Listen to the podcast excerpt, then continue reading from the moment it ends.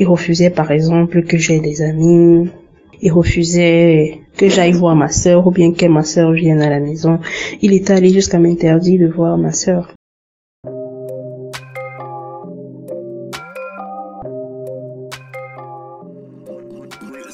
Il y a des relations qui nous marquent, positivement ou négativement, provisoirement ou définitivement.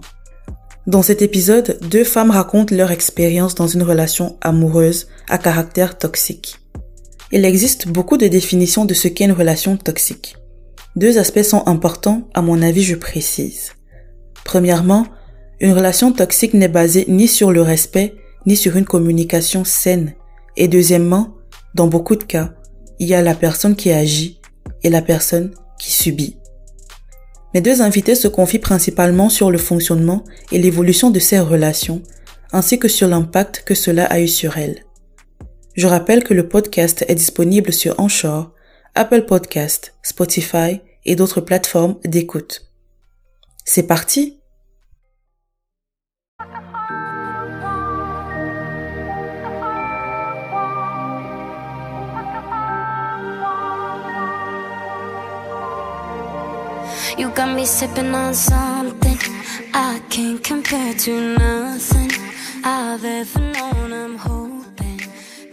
Le premier témoignage que vous allez entendre est celui d'une jeune femme qui revient sur la relation compliquée qu'elle a vécue quand elle était adolescente et qui a duré environ cinq ans entre rupture, mensonge et réconciliation. Moi, c'était il y a plusieurs années, c'était au lycée. Donc, je sortais avec quelqu'un qui était vraiment toxique. Donc, tu vois le genre de personne qui à chaque fois te donne l'impression que c'est toi le problème, c'est toi qui n'es pas assez bien, c'est toi qui dramatise tout, c'est toi qui ne sais pas pardonner. Tu vois un peu le genre. Donc c'était au lycée, je faisais troisième. C'était vraiment un amour d'enfance, plus genre, on n'avait aucune relation intime. Mais on passait beaucoup de temps ensemble. Il venait parfois à la maison. Même quand il y avait personne, on faisait rien et on passait juste du temps ensemble. On causait et tout. Donc, peut-être comme il venait beaucoup chez moi, moi je me disais qu'il y avait de l'amour. Il m'appréciait quand même, il venait pas pour rien. Il venait pas pour rien. J'ai commencé à avoir des doutes quand on organisait souvent des petites fêtes. Avait souvent des petites fêtes des anniversaires, des baptêmes et tout. Moi, la plupart des anniversaires, je n'y assistais pas. Parce que comme tu sais, mon pâté était souvent strict. Genre, quand l'anniversaire est une certaine, tu ne bouges pas. Du coup, il y avait beaucoup de fêtes où moi, j'étais pas là. Mon gars, lui, il était avec euh, mes amis. J'avais un groupe d'amis, un groupe de cinq. Donc, il y avait quatre filles, quatre de mes amis là-bas avec lui à la fête. À chaque fois, dans le groupe d'amis, comme on sait souvent, il y avait des personnes dont j'étais un peu plus proche et d'autres de qui j'étais moins proche. Donc, pendant les fêtes là, une première fois d'abord, lui, il a fait la cour à une amie bon, de qui je n'étais pas forcément proche, mais qui était dans notre groupe. Quand moi je découvre ça, en fait, quand j'apprends, c'est vrai que c'est pas elle qui me dit, mais un jour je l'entends parler de ça avec quelqu'un d'autre. Quand je vais lui demander des comptes, il me dit non, c'est mon ami qui, qui lui a fait la cour. Donc il me dit que c'est plutôt l'inverse, tu vois. Du coup, moi, je me mets à me fâcher contre mon ami, genre qui? C'est comment? Du coup, mes relations avec mon ami commencent à, avoir un coup. Dans mon couple là, il a dragué toutes mes amies, dans les cadres. Mais à chaque fois, ça tombait dans mes oreilles. Et à chaque fois, justement, moi, il réussit à me retenir le cerveau de sorte que j'étais plutôt en conflit avec mon ami. Maintenant, il y a donc une de qui j'étais vraiment proche, j'avais vraiment confiance en elle. Celle avec qui je suis encore vraiment, je suis le plus proche aujourd'hui même. Quand elle vient me dire que comme tu vois là, ton gars m'a dragué à telle fête où tu n'étais pas, les fêtes ou pendant les fêtes, et C'est là que ça attire mon attention, genre, mais c'est une histoire de quoi? quatre personnes ne peuvent pas dire le même mensonge. Donc c'est là que ça commence à mourir un peu les yeux. Pour cette fois-là, je me suis vraiment fâchée, genre j'ai mis un thème à la relation. On a interrompu notre relation peut-être pendant un truc comme six mois, hein, parce que là on se retrouve en classe de seconde lui, il était toujours là, il revient, il demande pardon et tout. Il réussit finalement à revenir, me fait une lettre où il demande pardon, il me dit même que vraiment il sait pas ce qui est arrivé le jour là, machin et tout. Moi j'ai dit ok, bon, les erreurs on en fait donc essayons de balayer ça du réveil de la main. Si réellement il dit qu'il m'aime, j'estime qu'il va changer. Donc chaque fois jure qu'il va changer. En fin d'année, seconde, je me remets avec lui. En première, lui il déménage il part de la ville, il me dit pas. Quand j'apprends donc à la rentrée, je ne le vois pas. Et à l'époque, on n'avait pas les téléphones. Dans le c'est en début d'année de première que j'ai eu le téléphone. Quand j'apprends qu'il est parti, j'essaie donc de le contacter par le contact d'une de, ses sœurs qu'il m'avait donné. Bon, jusque là, il, me raconte une histoire là, genre, ils sont partis de manière surprise, ils savaient pas, machin et tout, et comme il n'y avait pas le téléphone, machin, machin, ça passe, non? Je me fâche même d'interrompre encore la relation, genre, on se parle pendant peut-être trois mois comme ça, là. Après, il revient encore il m'envoie une lettre là, comme à l'époque pas quelqu'un, où il me demande pardon, où il me, il me raconte un tas de choses là et tout. Ok, bon, comme ça que moi je pardonne encore. Et je me rappelle à l'époque parfois, je volais le, crédit sur le téléphone de mon pâté, je l'appelle. Tu vois, tu l'appelles, il est tellement désintéressé, désinvolte. C'est toujours comme si à chaque fois c'est toi qui force la relation et tout et tout lui et moi, on a fait peut-être cinq ans ensemble, mais en réalité, vraiment, le temps où on était ensemble pendant les cinq ans, c'était peut-être trois ans. Parce qu'à chaque fois, on avait les premiers, et c'était généralement ça. Où il a, il a dragué, il m'a menti sur tel point, il m'a, il m'a, il m'a, donc quelqu'un qui est incapable de dire la vérité. De dire la vérité. Et même plus tard, quand on a grandi, il revient, il, il me jure que vraiment, là où il est là, lui, il a changé. Il n'est plus comme avant et tout. Quand toi, tu décides de lui pardonner il revient. Donc, tu apprends encore une histoire, comme quoi, pendant qu'il était avec toi, il s'auto avec telle fille que tu connais bien et tout. Donc, ce genre de choses. Et moi, il me donnait toujours chaque fois l'impression que je lui demande trop. Je me rappelle, on avait souvent les problèmes pour une histoire, je dis que je veux le transfert de crédit. Pour une histoire de transfert de 250. C'est-à-dire qu'on se clashait et tout. Et moi, j'avais l'impression de lui demander trop. C'est maintenant plus tard quand moi j'ai donc décidé que je guéris définitivement de cette relation-là et tout. Et que j'ai, par la grâce de Dieu, rencontré des personnes qui savaient peut-être m'apprécier et, et qui m'apprenaient que non, je suis pas la dernière des filles et tout. C'est là que j'ai compris que peut-être lui et moi, on forçait une relation qui nous détruisait tous les deux. Et aujourd'hui, bon, lui et moi, de temps à autre, on peut se parler. C'est là que je peux dire que moi, je suis guérie parce que il y a cela quelques années, malgré le fait que moi j'étais en couple, à chaque fois qu'il m'écrivait c'était la guerre. Je répondais vraiment d'une façon pas très très agréable. Donc c'est un peu ça. Et c'est vrai qu'aujourd'hui le mec, à chaque fois que lui a l'occasion de placer un mot, il le fait. Mais moi ça me fait plus rire qu'autre chose. Ça m'énerve comme à l'époque. Donc, lui, revient pour lui dire que, oh, comme Molisson disait que Trémont va se marier, lui, il croit toujours, il sait que je suis sa femme et tout. Vraiment, je dirais que c'est une relation qui a eu beaucoup d'impact sur la personne que je suis dans les relations. Même si je dis que je suis guérie, il y a toujours des séquelles qui sont restées. Genre, par exemple, mon côté un peu possessif là. Je crois que ça tout pas de là, pas de là.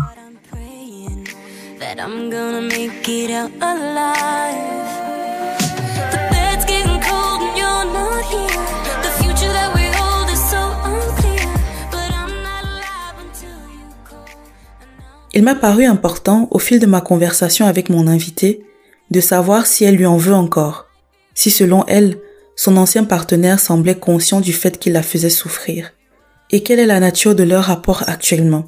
On a également parlé de l'influence de cette expérience sur ses relations qui ont suivi, des habitudes qu'elle a développées, et dont il sera difficile, selon elle, de se défaire. En réalité, moi, je crois que j'aimais, j'aimais ce gars purement, comme je te dis là. Parce que quand je vois des choses que je faisais, aujourd'hui, je suis même un peu plus modérée en relation, un peu plus réfléchie. Tu vois un peu. Donc, genre, on me donne mon argent de poche qui n'était pas grand chose. Je cotisais parce qu'il fallait que je lui fasse un cadeau et tout. Et il avait beau me faire tout ce qu'il me faisait. Moi, je réussi à pardonner et à vouloir recommencer à chaque fois. Donc, moi, je dirais que c'était vraiment l'amour pur je l'aimais vraiment sans intérêt. Lui ne me donnait jamais rien. Mais moi, je sais avoir le bien en lui. Bon, peut-être parce qu'il avait un beau visage ou je sais pas, mais les gens me demandaient, mais qu'est-ce qui se passe? Un gars te trompe, on vient te dire qu'il drague tes amis, il te rabaisse et tout. Il estime qu'il te maîtrise, mais toi, tu es toujours là. Les autres trouvaient qu'il était méchant, il n'était pas bien. Il ne me méritait pas. Mais moi, c'était avec lui que je voulais être. Donc, aujourd'hui, comme je te dis là, je suis un peu plus modérée en relation. Je ne m'implique plus au même point. Je, je pense un peu plus avec la tête. Alors qu'à l'époque, c'était vraiment le cœur.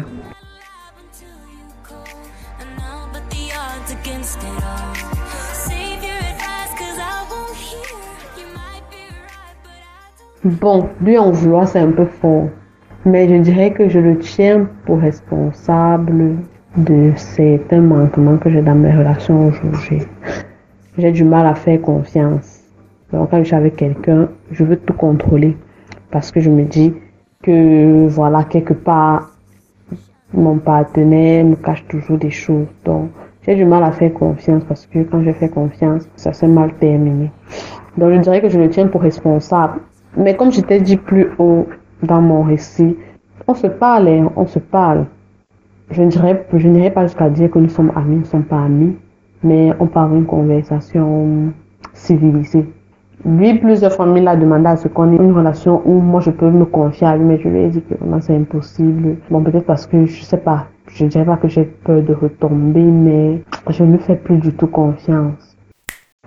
En réalité, je crois que j'ai traversé cette étape-là parce que justement, à un moment, j'étais un peu dans un cercle vicieux. Genre, à chaque fois que je rencontre une nouvelle personne, j'essaie de chercher en cette nouvelle personne-là mon ex. Et comme je te disais, lui et moi, on a une relation de presque 5 ans avec beaucoup de pauses. Du coup, je me retrouvais en train de laisser une personne qui m'apprécie plus ou moins pour retourner vers celui qui me faisait souffrir. Vraiment paradoxal. C'était un peu comme ça que je vivais. Mais à un moment, justement, j'ai coupé les ponts. On a fait, on a fait plusieurs années même sans se parler. Je crois que c'était après le décès de ma maman, quand j'ai perdu ma maman. Il n'est pas venu au deuil. Et voilà, après, il m'a sorti une fausse excuse là et un énième mensonge. Du coup, je, crois que c'était la goutte d'eau qui a fait déborder le vase. Il est temps qu'on arrête tout. On a fait des années, on se parlait pas. Et puis après, un jour, il m'a écrit pour te dire, vraiment, je, c'était genre, bon, voilà, on est sortis ensemble, on a eu des problèmes, mais c'est pas une raison pour, pour qu'il y ait de l'animosité entre nous. Donc, on s'est, on s'est reparlé et puis bon, dès lors, je ne dirais pas qu'on est les meilleurs amis. On se parle pas non plus tous les jours, mais euh, à l'occasion d'une nouvelle année, on se souhaite bonne année, on se souhaite joyeux anniversaire. Euh, bon, et après, maintenant, on peut peut-être prendre des nouvelles. Qu'est-ce que tu fais? Où est-ce que tu es? Voilà. Donc, on se parle comme des personnes civilisées. On n'est pas les meilleurs amis non plus. Mais voilà, si on se voit, on se salue, on se parle normalement. Mais moi, je suis indifférente à lui aujourd'hui.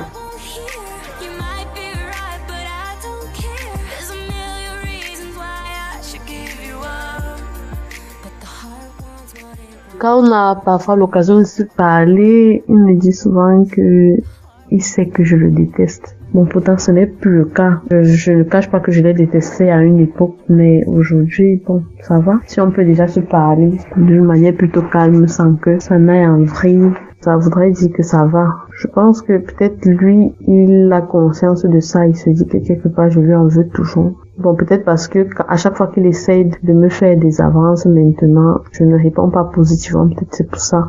Mais je crois qu'il a conscience de ce qu'il a fait, je crois. Bon, peut-être je lui aurais pas dit en ces termes je leur ai pas dit peut-être clairement que j'ai eu une relation un peu difficile. Bon, j'ai simplement fait le récit de ce que j'ai vécu. Et puis, il y a des personnes qui comprennent pourquoi, mais jusque-là se disent que c'est pas pour une précédente relation que je dois me pourrir la vie, que je dois m'empêcher de m'ouvrir. Donc, c'est un peu ça. Mais je dirais que le, le plus gros impact que ça a, c'est que au départ, moi, j'ai beaucoup de mal à m'ouvrir. Au début. Maintenant, lorsque je suis en confiance, je m'ouvre un peu mieux. Et bon, maintenant dans la relation, le point que je dois améliorer en lien avec ma précédente relation, c'est justement, comme je disais, le contrôle de tout. Donc, je veux tout contrôler. Par exemple, je veux savoir avec qui tu parles par téléphone. Je veux savoir qui t'écrit. Je veux savoir où tu es. Je veux donc, c'est ça. Et il y a, des, des, gars qui aiment ça. Mais c'est pas tout le monde. Il y en a que ça contrarie un peu parce qu'ils se disent, bon, voilà, on est en couple.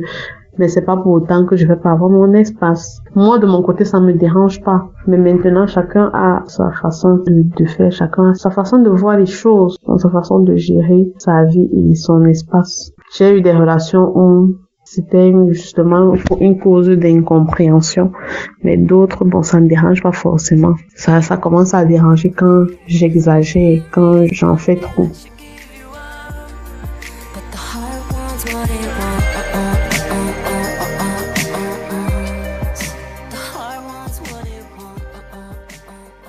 Moi, je crois que c'est c'est définitif et pas quelque chose que je vais changer. Peut-être parce que quelque part, c'est un peu lié à la personne que je suis.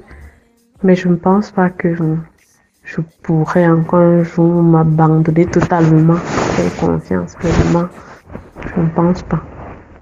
Et comme je dis, c'est sûrement lié à mon caractère et peut-être cette relation-là est venue davantage me faire me conforter dans dans cette façon d'être. Donc, je crois que je suis marquée à vie.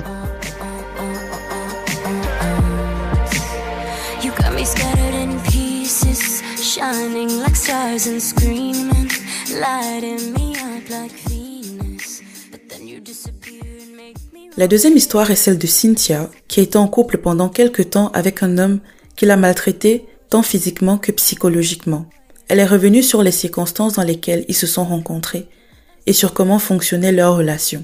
En fait, je l'ai rencontré un an après, après être restée seule, après une, rupture assez violente pour moi qui m'a traumatisée à la limite. Et c'est comme ça que je tombe sur le monsieur. Je vais dire monsieur parce que il était plus âgé que moi, de 18 ans. ouais, c'est drôle.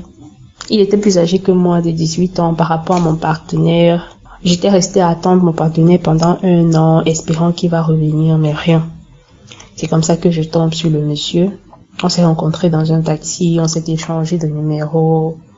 Et après, on a commencé à se fréquenter. Voilà. C'était, comme on dit vulgairement, un béniste. Il sortait de l'Équateur. Il a fait 22 ans en Équateur. Mais Équateur, Mexique, Brésil. Quand je le rencontre, je me dis, après un an, un an de solitude, un an dans le désespoir, je me dis pourquoi pas je peux me mettre avec lui parce que apparemment c'est un homme mature et il a un, esprit ouvert. Je me dis que ça peut le faire. Ça peut le faire que du moins je n'aurais pas trop réfléchi, je n'aurais pas de mots de tête. Lui au moins il sait déjà ce qu'il veut et je vais apprendre à lui faire confiance. C'est comme ça qu'on se, on commence à se fréquenter, on a commencé par des appels. Ça a été rapide jusqu'au point où on s'est même, on s'est mis ensemble, on a vécu pendant un petit bout de temps ensemble.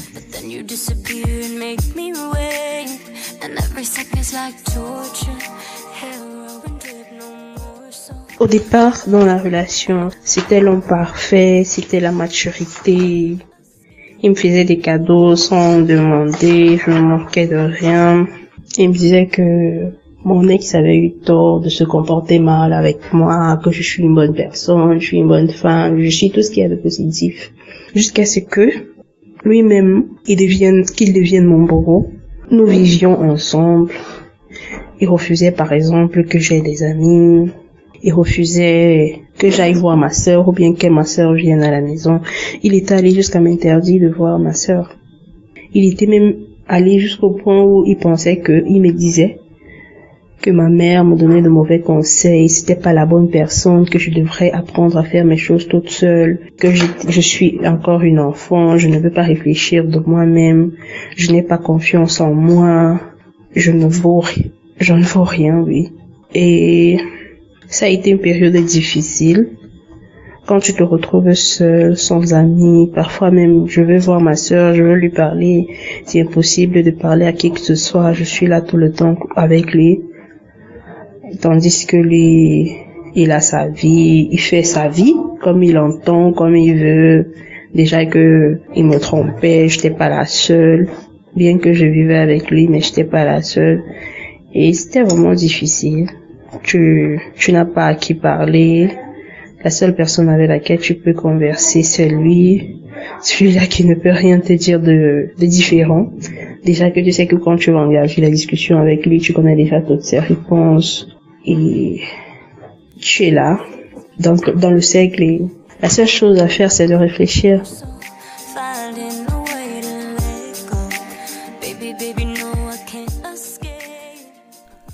Cynthia a découvert que son ex-partenaire la trompait.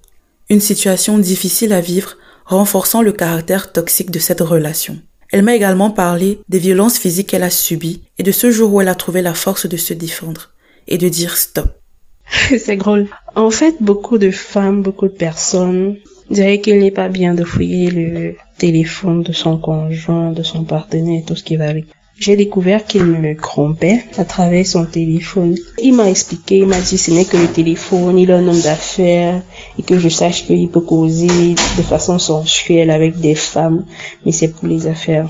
Euh, J'avais tellement confiance à lui que j'ai cru. Lui, c'était euh, un homme d'affaires, un homme parfait. Il ne sortait presque pas. Quand moi j'allais au travail, il restait à la maison faire à manger. Parfois, si je trempe les habits et que j'ai pas eu la force, il m'aide à les replacer aller laver, à nettoyer la maison. Il faisait tout, il ne sortait pas. Quand il faut sortir, on va ensemble. Peu importe ce qu'on veut faire, on va ensemble. Seulement, moi, dans ma tête, je n'avais jamais pensé que, qu'il me trompait. Je m'étais dit que je suis tombée enfin sur la bonne personne. Il faisait absolument tout. En fait, c'était un homme d'affaires dont il ne sortait jamais, il restait à la maison. À part quand il doit faire un voyage. Jusqu'à ce qu'un jour, je suis partie au travail. Nous étions fâchés, je suis rentrée et je rentrais tard généralement, je rentrais vers 16h, 17h, mais ce jour-là, j'étais rentrée à 11h. Je me disais que je vais lui faire une surprise. On va avoir le temps de parler et de m'excuser aussi. C'est comme ça que quand je rentre à la maison, j'ouvre le portail juste à l'entrée. Devant la porte du salon, je vois d'abord des chaussures des ballerines.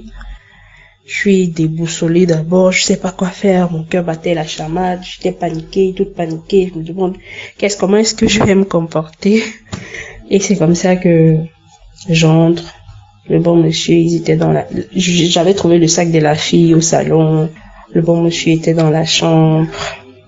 Et c'était dans la chambre tout nu.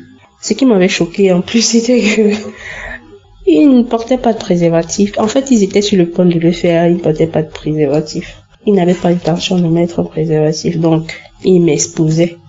C'était un choc très violent pour moi.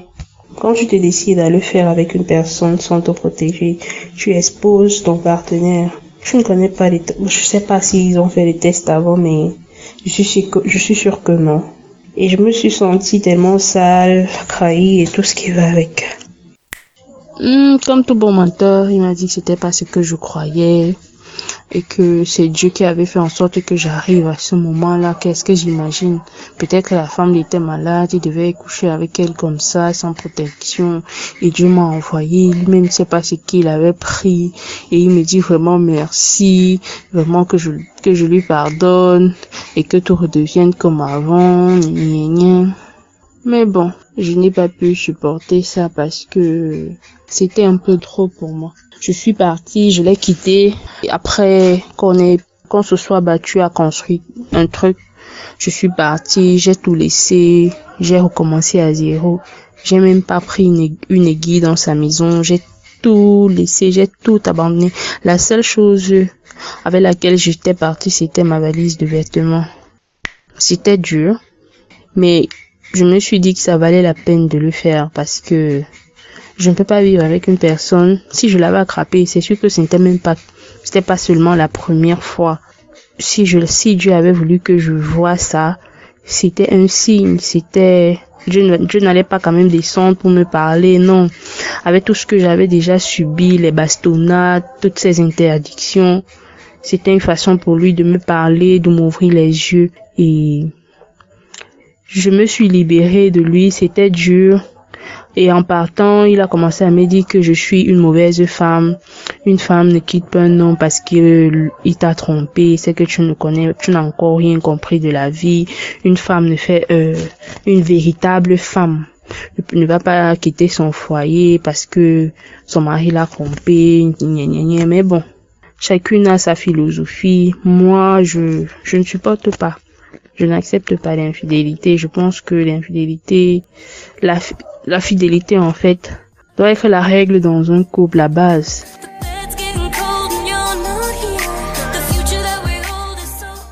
Par rapport aux violences physiques, je suis restée parce que je ne suis pas partie après le premier coup, le deuxième coup, le troisième, encore moins le troisième coup, parce que chaque fois qu'il me frappait, en fait, il faisait tout pour me faire croire que j'étais celle qui était fautive et il avait raison de me corriger, qu'il me corrigeait qu'il me corrigeait justement parce que je m'étais mal comportée.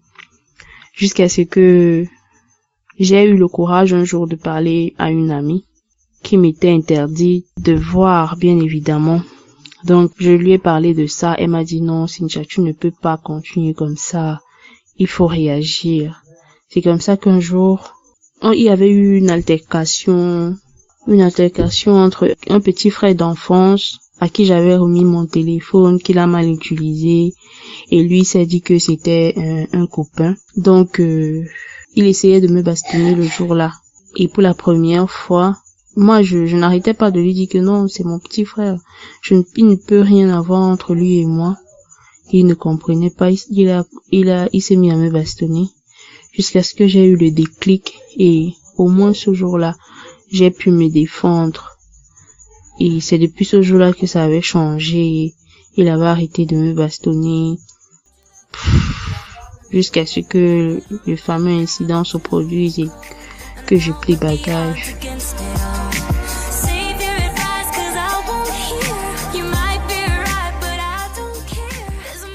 Marquée par cette expérience désormais derrière elle, Cynthia continue son processus de guérison.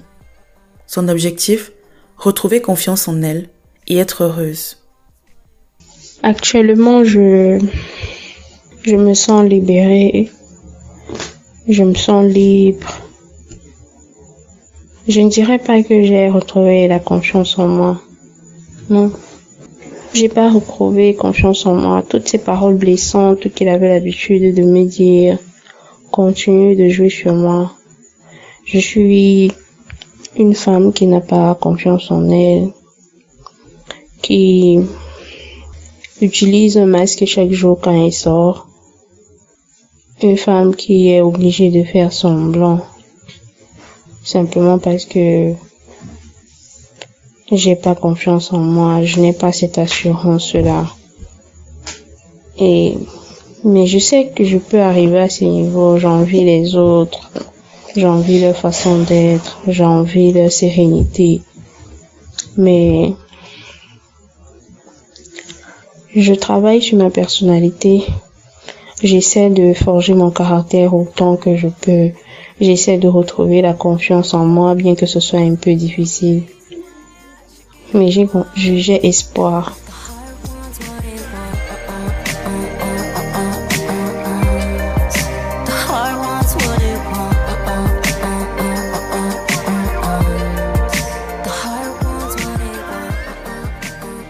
Si vous êtes dans une relation où vous ne vous sentez pas respecté, où vous avez l'impression de ne pas avoir de valeur, si vous subissez des violences, quelle que soit leur forme, mieux vaut ne pas continuer.